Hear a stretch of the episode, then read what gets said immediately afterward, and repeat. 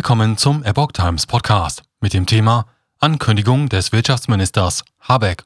Ölembargo gegen Russland handhabbar. Ein Artikel von Epoch Times vom 26. April 2022. Auch Deutschland und Polen wollen wegen des Krieges in der Ukraine unabhängiger von Öllieferungen aus Russland werden.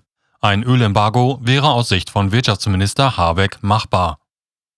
Deutschland will enger mit Polen zusammenarbeiten, um die Abhängigkeit von russischem Öl zu verringern.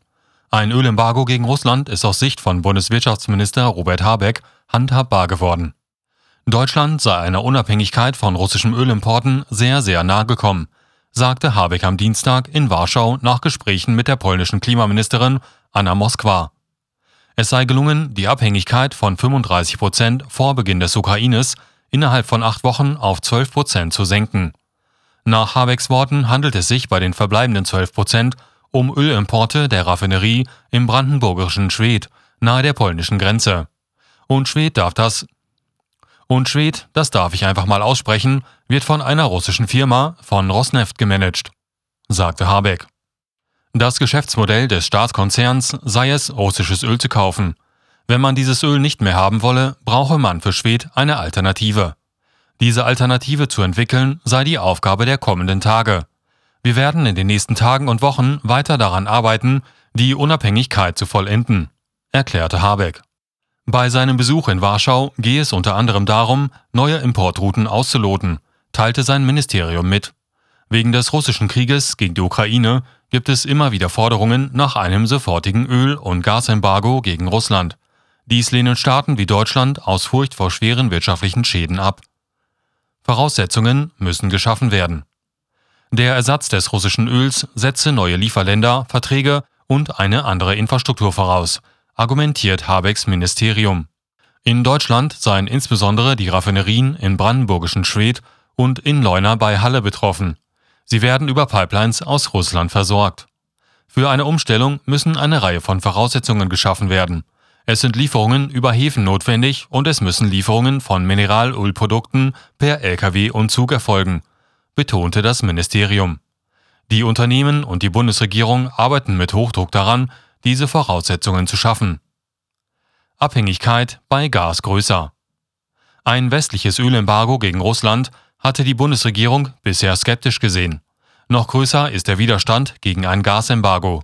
Für russische Kohle hatten die EU-Staaten dagegen Anfang April einen Importstopp beschlossen, jedoch mit einer Übergangsfrist von vier Monaten. Beim Gas ist die deutsche Abhängigkeit größer als von russischer Kohle und russischem Öl. Die polnische Klimaministerin Moskwa sagte, wir schätzen die Geste der EU, was das Embargo für Kohle angeht. Wir erwarten das gleiche Embargo für die weiteren russischen Rohstoffe, ohne unnötige Verzögerung, hier und jetzt. Ölembargo wohl für Deutschland verkraftbar. Eine Untersuchung des Energieexperten Steffen Buchholz für die Umweltorganisation Greenpeace kommt zu dem Ergebnis, dass ein Ölembargo gegen Russland für Deutschland verkraftbar wäre. Die Folgen für die Ölpreise wären voraussichtlich begrenzt. Ein Embargo wäre wirksam und würde Russland treffen, heißt es darin. Größere Probleme würde es der Studie zufolge in Ostdeutschland wegen der Raffinerien in Schwedt und Leuna geben. Ein Ausfall russischer Öllieferungen würde deren Betreiber vor große Probleme stellen, die ohne aktive betriebliche und politische Maßnahmen in Deutschland und Polen nicht zu lösen sein.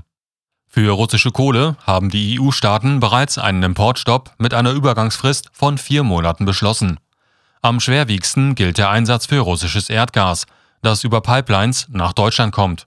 Sollte es zu einem Lieferstopp kommen, rechnet etwa das Wirtschaftsforschungsinstitut IWH mit einem Rückgang der Wirtschaftsleistung im kommenden Jahr um zwei Prozent. Dabei wären die Regionen je nach Bedeutung der Industrie unterschiedlich betroffen. So rechnen die Forscher für Baden-Württemberg mit einem Rückgang der Bruttowertschöpfung um 7,7 Prozent. In Mecklenburg-Vorpommern würde er bei 5,1 Prozent liegen, sollten die Gaslieferungen gestoppt werden. Der brandenburgische Ministerpräsident Dietmar Woidke warnte hingegen vor weitreichenden Folgen eines Lieferstopps aus Russland. Wenn gelegentlich von drei Millionen zusätzlichen Arbeitslosen geschrieben wird, falls kein Gas und Erdöl mehr aus Russland geliefert wird, so halte ich das für eine Untertreibung sagte der SPD-Politiker der Märkischen Oder Zeitung.